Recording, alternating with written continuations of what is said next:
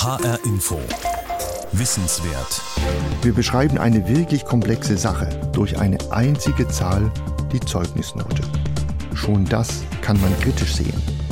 Aber dann machen wir noch etwas, was prinzipiell verboten ist. Wir berechnen die Durchschnittsnote. Das ist ungefähr so intelligent, wie wenn wir die Durchschnittstelefonnummer der Schülerinnen und Schüler einer Klasse berechnen würden. Und das sagt niemand anderes als der prominente Mathematiker und leidenschaftliche Mathevermittler Professor Albrecht Beudelspacher. In HR Info Wissenswert erzählt er heute, wie es kommt, dass wir uns so leicht von Zahlen verführen lassen und wie wir uns dagegen wappnen können. Mein Name ist Regina Oehler. Zahlen lügen nicht, oder doch? Fake News sind ein großes Thema, mit dem wir uns auseinandersetzen. Zahlen, die uns komplett in die Irre führen, sind das auch. Aber da müssten wir alle noch sehr viel sensibler werden, fordert Albrecht Beutelspacher. Und spürt erst einmal der Frage nach, warum uns Zahlen so viel Respekt einflößen können, warum sie lange Zeit sogar als etwas Göttliches galten. Zahlen lügen nicht. Zahlen lügen nicht, weil sie gar nicht lügen können, denn sie sind etwas ganz Natürliches. Schon vor zigtausenden von Jahren haben Menschen gezählt.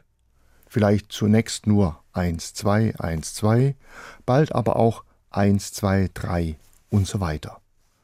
Damit konnten sie die Welt wahrnehmen, gestalten und kontrollieren. Sie haben Tiere gezählt, drei Ziegen, fünf Hühner, sie haben Beute verglichen, heute drei Kaninchen, gestern nur zwei.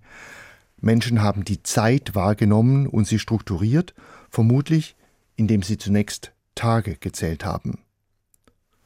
Das führt schnell zu schwierigen, im Grunde unlösbaren Fragen. Wie viele Tage hat ein Monat, ein Mondzyklus? Wie viele Monate hat ein Jahr? Wie viele Tage hat ein Jahr?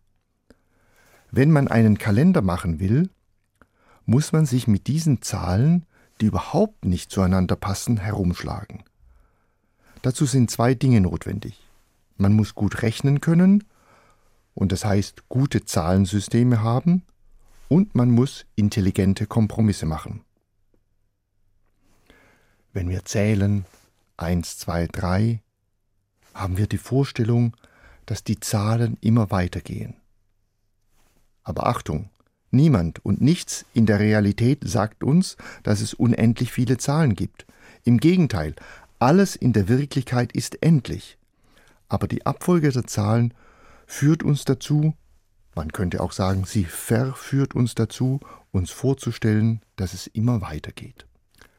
Zahlen lügen nicht. Sie können gar nicht lügen, weil sie etwas Göttliches sind. Etwas bescheidener gesagt, Zahlen zeigen uns verborgene Wahrheiten der Welt. Wenn wir in die Natur schauen, entdecken wir Symmetrien an Pflanzen. Fünf Blütenblätter bei Rosengewächsen, bei einer Tulpe sind es sechs Staubgefäße. Wenn wir einen Apfel quer durchschneiden, sehen wir einen fünfzackigen Stern, bei einem Kiefernzapfen erkennen wir die Struktur der Schuppen, die in Spiralen angeordnet sind, und zwar rechtsdrehende und linksdrehende, und wenn wir diese Spiralen zählen, zählen wir acht rechtsdrehende und dreizehn linksdrehende Spiralen. Ein Geheimnis, mit dem die Natur kontinuierliches Wachstum ermöglicht.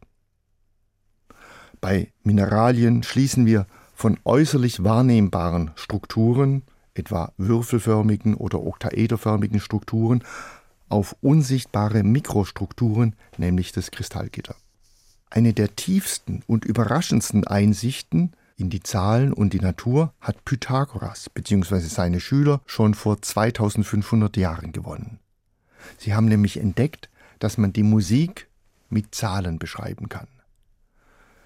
Genau gesagt haben sie ein Instrument gehabt, das Monochord, das eine Seite hatte, die man aber abtrennen konnte, und sie haben zunächst festgestellt, je länger ein Teil ist, desto tiefer der Ton, je kürzer, desto höher. Aber sie haben diese qualitative Einsicht in eine quantitative Einsicht umgewandelt. Sie haben nämlich gesehen, wenn das Verhältnis 1 zu 1 ist, sind die Töne identisch, wenn das Verhältnis Längenverhältnis der Seiten 2 zu 1 ist, ist es eine Oktave, der reinste Klang, wenn es 3 zu 2 ist, eine Quinte und so weiter. Und so sind sie zu der Erkenntnis gekommen, je einfacher das Zahlenverhältnis, desto reiner der Klang, je komplexer das Zahlenverhältnis, desto aufregender, schwieriger, äh, schriller vielleicht ist der Klang. Jedenfalls haben sie ein, eine direkte 1 zu 1 Beziehung zwischen der Welt der Zahlen und der Welt der Töne gewonnen. Ein anderer Mathematiker, der auf der Suche nach der Schönheit durch Zahlen war, war Johannes Kepler, der vor 400 Jahren gelebt hat. Er wusste, Schönheit ist etwas Wichtiges, weil es für ihn ein Beweis für die göttliche Schöpfung war. Und er hat die Planetenbahn mit den platonischen Körpern, wie etwa ein Würfel, auf eine für uns heute komplizierte Weise, für ihn einfache Weise verbunden das allerdings nur so lange funktionierte, wie es sechs Planeten gab. Bei der Entdeckung des siebten Planeten war dieses Modell sozusagen nicht mehr möglich. Das war sozusagen ein Modell, das war zu schön, um wahr zu sein. Ja, Zahlen sind etwas Göttliches und können daher nicht lügen. Zahlen lügen nicht, aber sie können uns verführen. Sie können uns auf falsche Fährten führen. Damit meine ich nicht plumpes Lügen mit Zahlen, einfach die Unwahrheit sagen. Nicht, ich sage, ich bin 2,50 Meter groß oder ich verdiene eine Million im Jahr, das meine ich nicht, sondern ich meine subtile Verführungen. Und ich möchte das in drei Abschnitten andeuten. Grundsätzlich ist die Erkenntnis, dass Zahlen in objektiver Weise tiefe Erkenntnisse beschreiben können. Und bei der Verführung wird es genau umgekehrt. Wo immer wir eine Zahl sehen, glauben wir, dass diese auch eine objektive Erkenntnis darstellt. Es ist klar, dass dieser Umkehrschluss, wie die meisten Umkehrschlüsse, unzulässig ist. Zunächst besondere Zahlen. Es gibt Zahlen, die auf uns eine besondere Attraktion, Faszination ausüben, obwohl man objektiv sagen muss, dass an ihnen eigentlich nichts dran ist. In diesem Zusammenhang könnte man über viele Zahlen sprechen, über die drei, die sieben, die zwölf. Ich möchte mich mit der zehn beschäftigen. Die zehn Gebote sind ein Maßstab für alle Gesetzeswerke. Zehnjährige Jubiläen werden begeistert gefeiert. Auch die ersten hundert Tage erfahren eine große Aufmerksamkeit, genauso wie das Ereignis, dass der DAX die psychologisch wichtige 10.000 Punkte Marke überspringt. Auch der zehnte Geburtstag ist für jedes Kind etwas Besonderes, denn, wie ich als Neunjähriger in einem Kinderbuch gelesen und bis heute nicht vergessen habe, zehn wird man nur einmal. Die Bedeutung der zehn ergibt sich aus der Tatsache, dass wir zehn Finger haben.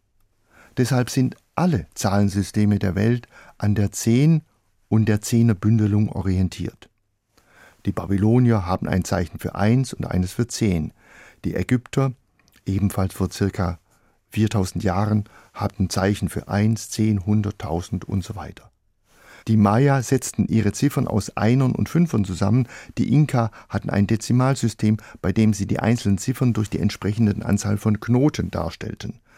Der Abakus und der mittelalterliche Rechentisch sind materialisierte Dezimalsysteme und so weiter. Eine bemerkenswerte Stellung nahm die Französische Revolution zu der Zahl 10 ein. Die traditionellen Maßsysteme wurden als historisch bedingt, religiös korrumpiert oder schlicht zufällig angesehen, während die 10 und das Dezimalsystem als Frucht der menschlichen Vernunft und als Zahlensystem von glasklarer intellektueller Reinheit auf den Sockel gehoben wurde. Man führte das Meter ein mit Zentimeter, Millimeter, aber auch Kilometer. Man führte metrische Gewichte, Gramm, Kilogramm ein, Flächenmaße wie Quadratmeter, Hohlmaße wie Liter, gleich Kubikdezimeter. Nun wollte man auch der Zeiteinteilung die Wohltaten des Dezimalsystems zukommen lassen. Das war aber schwierig. Deshalb sagten sich die ausführenden Nachfahren der Französischen Revolution vermutlich Folgendes. Wenn wir das Jahr gemacht hätten, dann hätten wir das richtig gemacht. Exakt 360 Tage. Also hatte das Jahr damals 360 Tage. Natürlich blieb ein Rest. Das waren dann Tage, die hinten angehängt wurden und bei denen man einfach wartete, bis sie vorbei waren. Jeder Monat hatte exakt 30 Tage, genauer gesagt drei Wochen mit je zehn Tagen. Das kam allerdings bei der Bevölkerung nicht gut an, denn die Anzahl der Wochenenden und damit die Anzahl der freien Tage war empfindlich reduziert. Deswegen wurde das System nach einigen Jahren auch wieder außer Kraft gesetzt. Auch der Tag sollte in zehn Stunden mit je 100 Minuten eingeteilt werden. Damit war zwar die Minute nur wenig kürzer als die traditionelle Minute, aber dennoch konnte das System unmöglich eingeführt werden, denn es wären auf einen Schlag alle Uhren unbrauchbar geworden. Zu den Zahlen, die uns einen ganz besonderen Eindruck machen, gehören auch die Rekordzahlen, beziehungsweise unsere Lust auf Rekordzahlen. Wie stolz sind die Kinder und die Eltern für jeden Zentimeter, den die Kinder größer werden. Wie sehr freuen wir uns über eine neue persönliche Bestleistung, egal ob im Sport oder im Mathematikunterricht. Und denken Sie an Don Giovanni und die Rekordzahlen seiner Liebschaften, die er angeblich überall hatte, aber in Spanien 1003. Zum Zweiten sprechen wir über die Statistik. Dazu lässt sich unendlich viel sagen. Es gibt ja den Spruch, traue keiner Statistik, die du nicht selbst gefälscht hast. Aber ich möchte auf einen speziellen Aspekt eingehen. Jeder, der auch nur entfernt mit Fußball zu tun hat, kennt das Hobby vieler Journalisten, die Serien. Kaum hat eine Mannschaft drei Spiele gewonnen, spricht man von einer Serie. Bei zwei gewonnenen Spielen schon von einer Miniserie und nach dem Gesetz der Serie steht zu erwarten, dass die Mannschaft die Serie fortsetzt, also auch das nächste Spiel gewinnt. Hat diese Argumentation im Sport durchaus eine gewisse Berechtigung, denn sie reflektiert die momentane Spielstärke einer Mannschaft, so ist die entsprechende Annahme bei Glücksspielen völlig haltlos, erfreut sich aber dennoch großer Beliebtheit.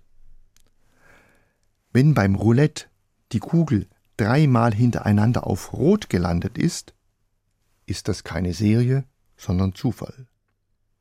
Das kann man auch daran sehen, dass es einerseits Menschen gibt, die mit der Serie argumentieren. Wenn dreimal rot war, müsste auch das nächste Mal rot kommen. Andere argumentieren genau umgekehrt. Wenn dreimal rot war, muss jetzt aber mal wieder schwarz kommen. Beides ist falsch. Die Kugel hat keine Intelligenz, keinen Willen und kein Gedächtnis. Jedes Spiel ist ein neues Spiel, völlig egal, was vorher war. Die Chance auf Rot oder Schwarz ist genau gleich groß. Drittens, Zahlen machen sich wichtig. Zahlen erheben einen Alleinvertretungsanspruch. Zahlen sind verführerisch einfach und scheinbar objektiv. Deshalb haben wir Menschen das Bedürfnis, komplexe Sachverhalte in einer Zahl auszudrücken – möglichst wirklich in einer einzigen. Wir glauben, dass diese Zahl eine Erkenntnis darstellt. Natürlich ist es oft erstrebenswert, viele Daten zu konzentrieren und zusammenzufassen, etwa den Gesamtumsatz eines Unternehmens oder die gesamte Studierendenzahl einer Universität. Aber oft sind wir in der Gefahr, die Dinge zu übersimplifizieren. Ein Musterbeispiel sind die Noten in der Schule. Wir beschreiben eine wirklich komplexe Sache, nämlich die verschiedenen Leistungsprüfungen eines Schülers, einer Schülerin innerhalb eines Jahres und deren Entwicklung durch eine einzige Zahl, die Zeugnisnote.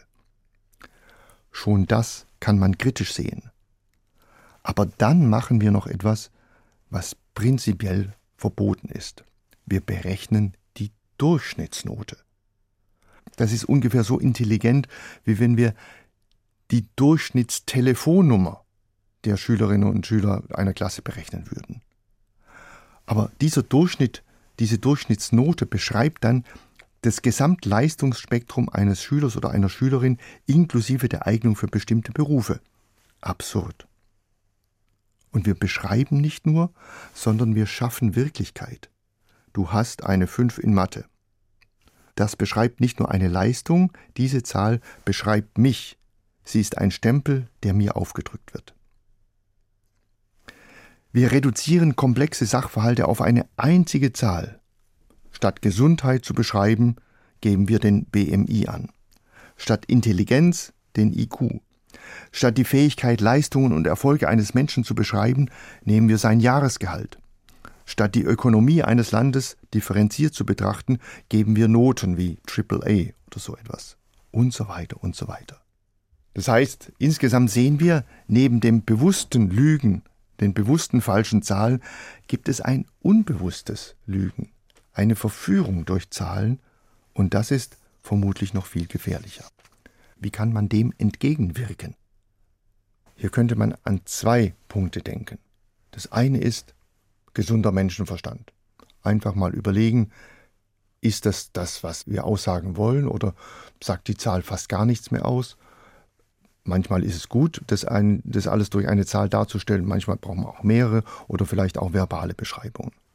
Und das Zweite ist die Mathematik. Die Mathematik kann helfen, insbesondere bei Größenordnungen, die einzuschätzen. Etwa wenn wir über Rekorde reden.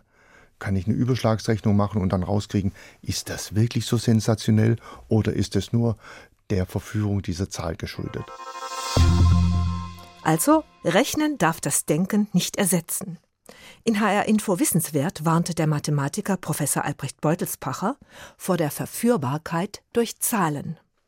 Und jetzt haben wir noch Zeit, uns eine Zahl etwas genauer anzuschauen und mit ihr ein bisschen zu spielen. Von der 10 war in dieser Sendung viel die Rede, aber auch die 12 ist schön, besonders schön sogar, sagt Albrecht Beutelspacher. 12 ist eine wunderbare Zahl, eine in sich ruhende, ausgeglichene Zahl. Sie stellt in gewisser Weise einen überzeugenden Abschluss dar. Nach 12 kann im Grunde nichts mehr kommen. Zwölf Stunden hat der Tag, zwölf Monate bilden ein Jahr, ein Dutzend ist eine abgeschlossene Maßeinheit. Woher kommt dieser Charakter der Zahl zwölf? Zunächst könnte man ja denken, dass an zwölf gar nichts Besonderes ist.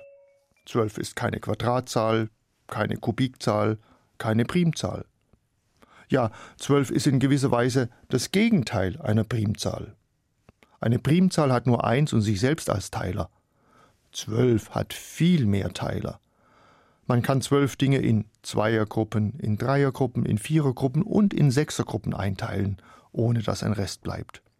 Das heißt, die Zahl 12 hat viele Teiler, genauer gesagt sechs Teiler, nämlich 1, 2, 3, 4, 6 und 12 selbst. Das sind so viele Teiler wie keine Zahl vor ihr. Und genau das ist das Besondere an der Zahl 12.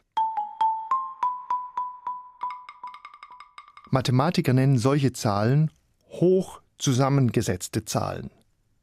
Die nächste hoch zusammengesetzte Zahl ist 24 mit acht Teilern, denn keine Zahl vor 24 hat acht oder mehr Teiler. Dann kommt 36 mit neun Teilern und so weiter.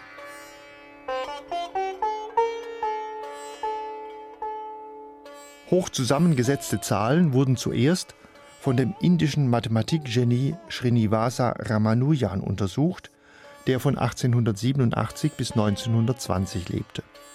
Ramanujan wuchs in ärmlichen Verhältnissen in Indien auf. Er erhielt, vorsichtig gesagt, keine angemessene Mathematikausbildung und das einzige Mathematikbuch, was er je gelesen hat, war eine Formelsammlung. Diese arbeitete er durch und machte dann so weiter. Das heißt, er erfand Formeln, neue Formeln, Formeln, die vor ihm noch nie jemand gesehen hatte. Manche dieser Formeln waren einfach zu verifizieren, manche waren nur Spezialfälle von bekannten Formeln, aber manche waren der damaligen Mathematik Jahrzehnte voraus so dass ihr Beweis auch für die besten Mathematiker der Welt eine Herausforderung war, an der sie oft monatelang tüfteln mussten. Es ist bis heute unerklärlich, wie Ramanujan auf seine Formeln kam, die täglich aus ihm heraussprudelten. Seine Antwort war einfach. Er sagte mehrfach und glaubhaft, dass seine Göttin ihm im Schlaf diese Formeln diktieren würde.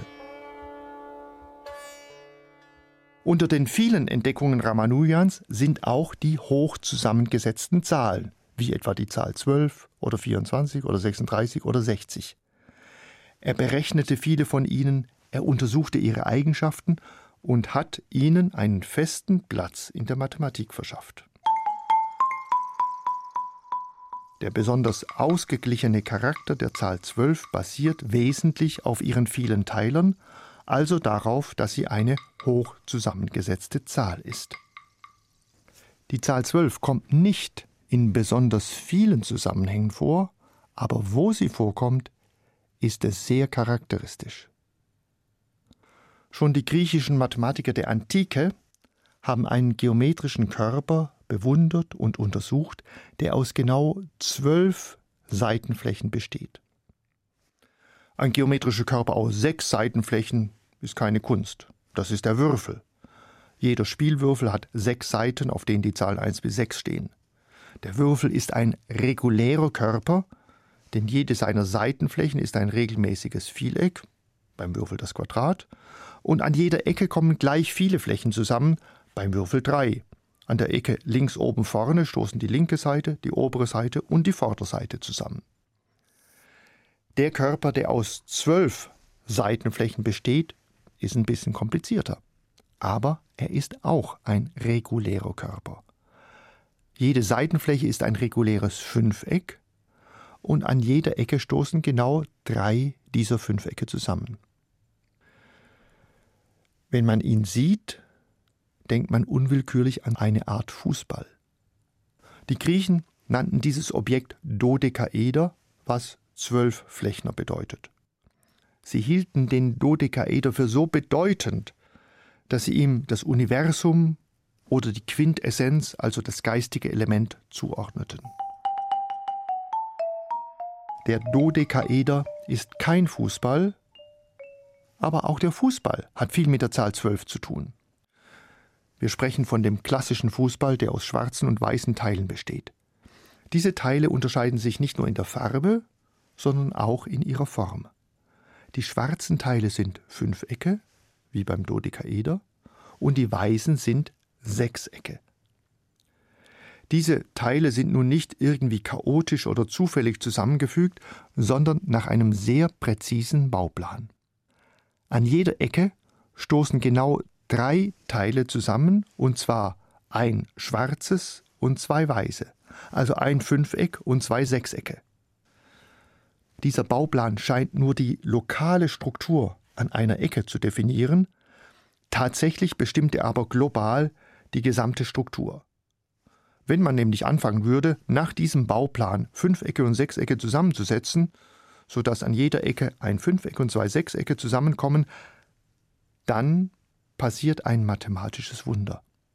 Das Ganze schließt sich, es passt perfekt zusammen, ohne Gewalt und ohne Beschummeln und ergibt den Fußball.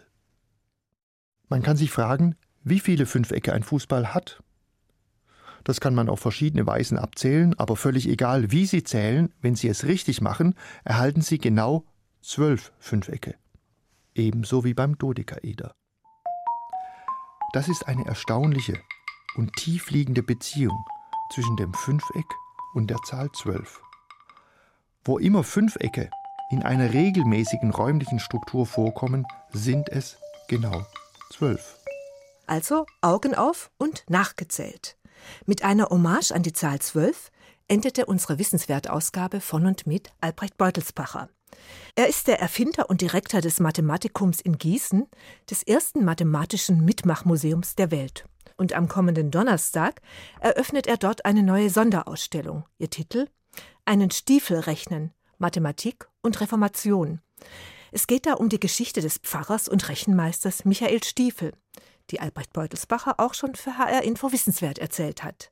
Die Podcasts zu dieser und zu seiner aktuellen Sendung finden Sie wie immer auf hrinforadio.de. Mein Name ist Regina Oehler.